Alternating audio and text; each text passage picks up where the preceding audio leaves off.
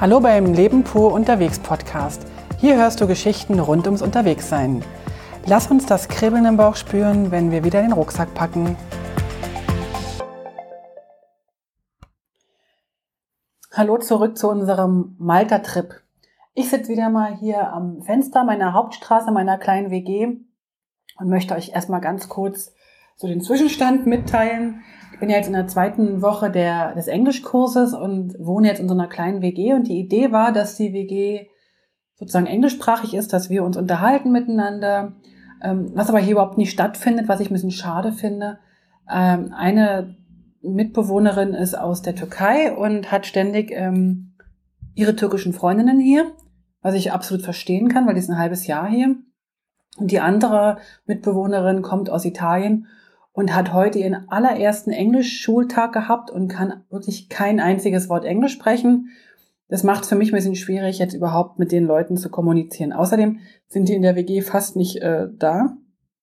Die WG selbst ist ziemlich, ziemlich, ähm, ja, ungemütlich, also sehr, sehr kalt. Sie ist total sauber, alles picobello. Aber es ist so clean. Also hier gibt's nirgendwo irgendwie einen Haken, wo man mal was ranhängen kann. Hier gibt's also wirklich nur die reinen Betten, fast wie in einem Krankenhaus. Äh, die Schränke, äh, es ist alles total clean, es ist sauber, aber es ist total ungemütlich und auch ein bisschen kalt. Und ich bin halt direkt an dieser sechsspurigen Straße. Das heißt, ich kann auch das Fenster nicht öffnen. Also gerade mal zum Lüften zwischendurch, aber ansonsten echt überhaupt nicht, weil es ist so laut. Ich kann immer ganz kurz Fenster aufmachen, damit ihr mal hört, wie das so etwa ist.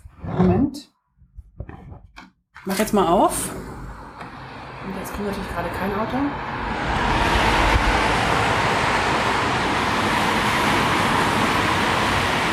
Und das ist jetzt die ganze Zeit so.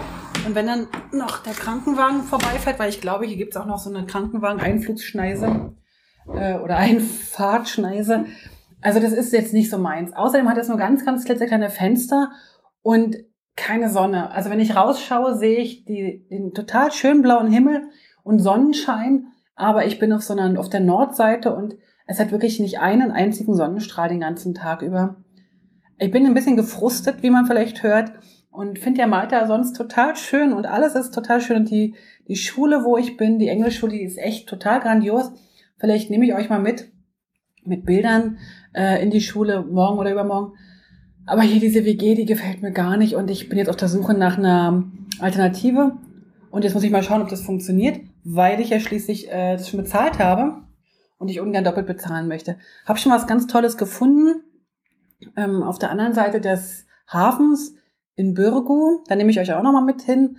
Ähm, aber jetzt will ich erstmal schauen. Ich habe heute Bescheid gesagt in der Schule und hoffe, dass die mir positives Feedback geben. Das heißt, dass die mich ja aus dem aus der Miete der, der WG rauslassen.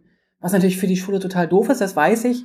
Aber wenn das so ungemütlich ist, ich habe eigentlich gar keinen Bock, hier nach Hause zu kommen, muss aber ein bisschen arbeiten, möchte mit euch den Podcast machen und möchte es einfach schön haben, wenn ich nach Hause komme. Und es ist wirklich wie Bahnhofshallenatmosphäre. Na gut.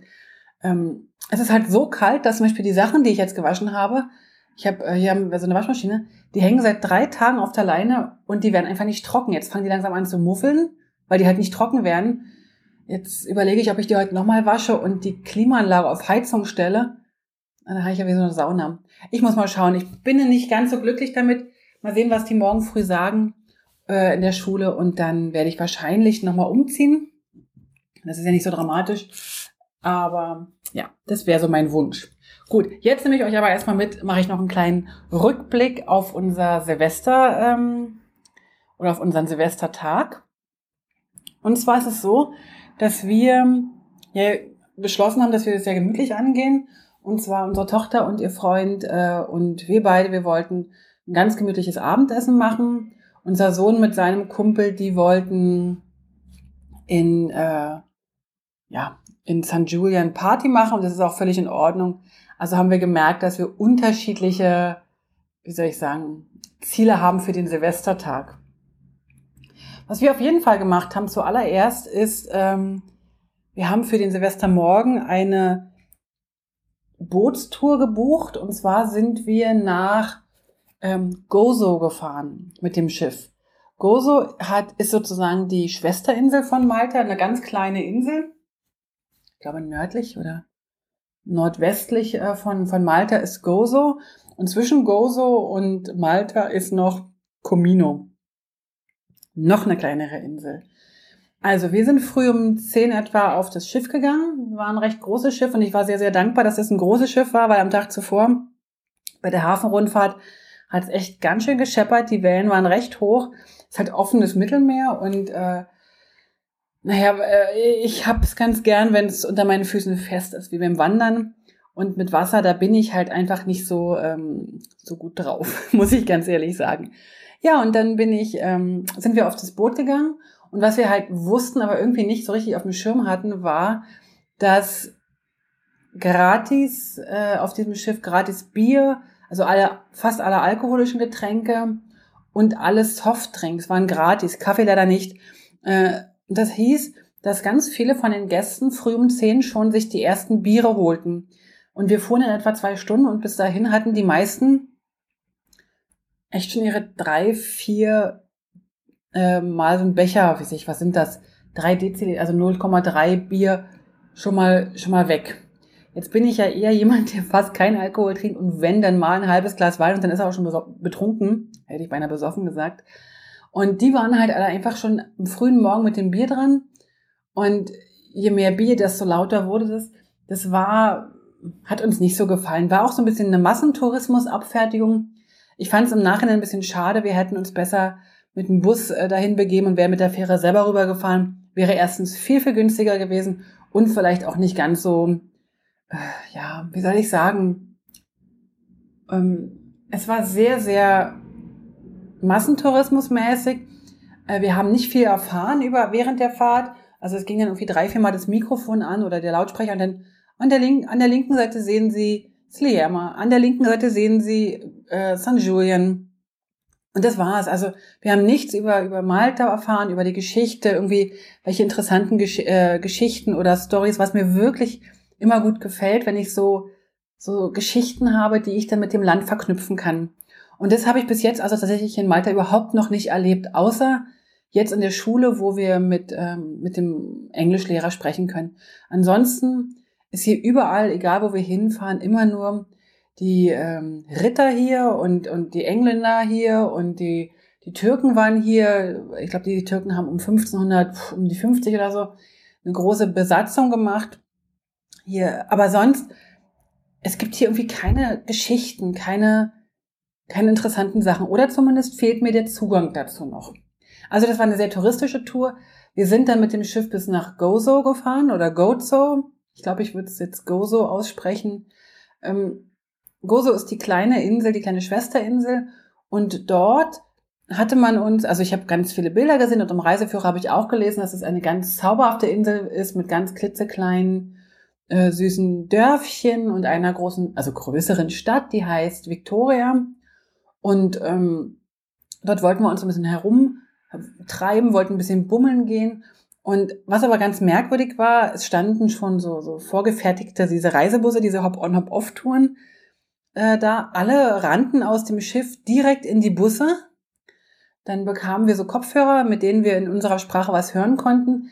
Die Hälfte der ähm, ja, Lautsprecherbuchsen waren auch kaputt, das ging also gar nicht. Wir hörten also nichts, wir wurden da kreuz und quer durch über die Insel gekurft, haben nichts erfahren, weil die halt, weil wir nichts hören konnten, wurden dann in Victoria rausgelassen, dann kam der Busfahrer hoch, zeigte auf dem Schild 1445, back here, back here.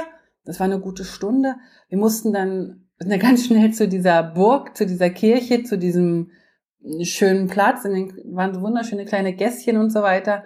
Da sind wir also da durchgerast, wollten denn was trinken, äh, gab's nicht, zu essen gab's nicht. Dann haben wir da irgendwo noch einen, einen kleinen Espresso getrunken, damit wir überhaupt was haben und äh, sind dann wieder zurück zum Bus geeilt. Der ist dann im Affentempo irgendwie auch an keiner Sehenswürdigkeit vorbeigefahren, sondern direkt wieder zum Schiff, wir auf das Schiff wieder rauf dennoch gedrängelt. Es gab auch keine Zeit zum Essen. Mittlerweile war es dann schon, ich sag mal so halb vier etwa, drei, halb vier.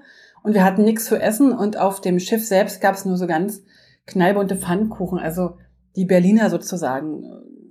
Wir Berliner sagen ja Pfannkuchen dazu und alle anderen sagen Berliner zu diesen runden Gebäckdingern, die üblicherweise mit Marmelade, Konfitüre gefüllt sind. Und die sind hier in Malta aber mit allen möglichen bunten Zubehör drauf. Also sieht eher aus wie im Karneval. Knallbunten, pinkfarbenen Glasuren und grünen Glasuren und so weiter. Ja, wenn du dann richtig Hunger hast, äh, da willst du dann nicht dich mit Zucker zu pumpen, dann möchtest du vielleicht mal ein Sandwich essen oder irgendwie vielleicht auch ein warmes Gericht. Gab es nicht. Dann sind wir aber nach zehn Minuten auch schon wieder, äh, haben wir angelandet und sind dann nach in Comino gelandet. Comino ist halt die Zwischeninsel, die kleine. Und die ist wunder, wunderschön. Nebenbei gesagt, Gozo ist auch wunder, wunderschön. Es war so ein bisschen eingefärbt durch unser, ja, durch dieses, durch diese Art der Reise, das, was uns nicht gefallen hat. Aber ich glaube, ich will am Wochenende nochmal nach Gozo fahren. Ich glaube, das gefällt mir gut. Also wie gesagt, ich, ähm, wir sind dann in Comino gelandet. Das ist eine ganz kleine Insel. In den Shownotes zeige ich euch auch ein paar Bilder. Es ist, ich glaube, die Insel ist unbewohnt und wenn, wenn da welche wohnen, ich habe, glaube ich, eine oder zwei Häuser gesehen. Das ist also wirklich ganz, ganz klein. Man kann da relativ schnell auch rumlaufen. Ähm, mein Knöchel hat nicht so mitgemacht, deswegen musste ich ein bisschen weniger, bin ich ein bisschen weniger gelaufen. Aber die Kinder und Gerd sind da, ähm, ja, haben sich das angeschaut. Ich habe eine ganze Menge Bilder gemacht und es ist wunderschön dort, ganz ruhig. Das Wasser ist ganz blau. Man spricht da auch von der blauen Lagune, glaube ich. Also es sieht einfach traumhaft aus. Die Insel selbst hatte mal so ein Wahrzeichen, so einen großen Bogen, wo man äh, die blaue Lagune fotografieren konnte. Dieser Bogen ist scheinbar im letzten Jahr, also in 2017, eingestürzt bei einem Unwetter. Und jetzt gibt's halt nur noch die blaue Lagune ohne diesen wunderschönen Steinbogen. Also ist naturgewachsener gewesen. Ja, und dann sind wir wieder aufs Schiff zurück. Ähm, die Biertrinkerei ging weiter. Wir hielten uns ein bisschen bei Wasser und bei weiß gar nicht, hatten wir denn sogar einen Kaffee gekauft? Ich glaube, wir hatten sogar einen Kaffee gekauft, der in so einem Styroporbecher kam. Und dann fuhren wir halt zurück und es wird ja hier recht schnell dunkel, so gegen fünf, kurz nach fünf ist ja hier Dämmerung und dann ist wirklich auch relativ schnell dunkel. Und dann saßen wir beim im tuckernden Boot und eigentlich sind uns allen so ein bisschen die Augen zugefallen. Wir waren ziemlich lange an der frischen Luft, ziemlich viel unterwegs, ziemlich hektisch auch. Und abends um, sagen wir mal, um sieben oder so, halb acht, waren wir dann wieder in Sliema am Sliema Ferry, also an, den, an dem Hafen und sind dann ja zu uns in die Wohnung gegangen. Äh, wir haben unfassbar viele schöne Dinge gesehen. Also wenn ihr die Shownotes anschaut, die Bilder anschaut, die sind natürlich, äh, es ist wirklich, wirklich schön dort.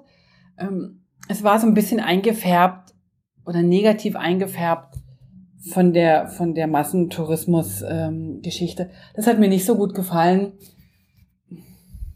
Ja. Also wenn ich jetzt heute zurückschaue, ist es vielleicht gar nicht so schlimm gewesen. Aber in dem Moment habe ich mich echt genervt. Aber ich habe mir vorgenommen fürs nächste Jahr oder für dieses Jahr, ist ja jetzt schon 2018, wo ich euch das berichte, ein bisschen weniger genervt zu sein und ein bisschen weniger Bewertungen in alles reinzugeben.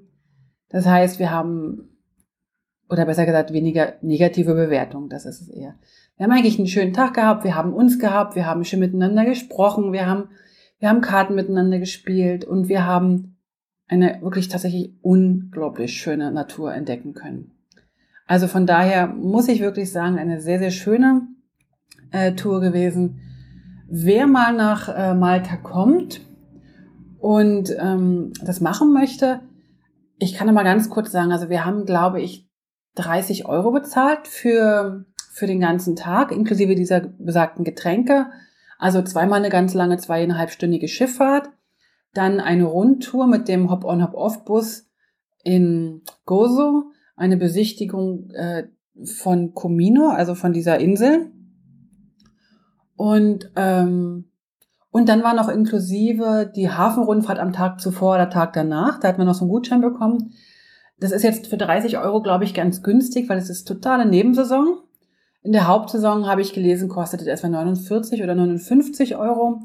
Ähm, wer da äh, überlegt, das zu machen, dem würde ich eher empfehlen, nehmt euch eine, ähm, eine Ganztages-Busfahrkarte fahrt mit dem Bus quer über die Insel bis nach, ähm, ja, bis die Fähre, äh, bis zur Fähre nach äh, Gozo und fahrt dann mit der Fähre rüber. Das kostet, glaube ich, vier bis sechs Euro. Ich weiß jetzt nicht, wie es im Sommer in der Hochsaison ist, aber im Winter kostet es, glaube ich, 4,95 oder so.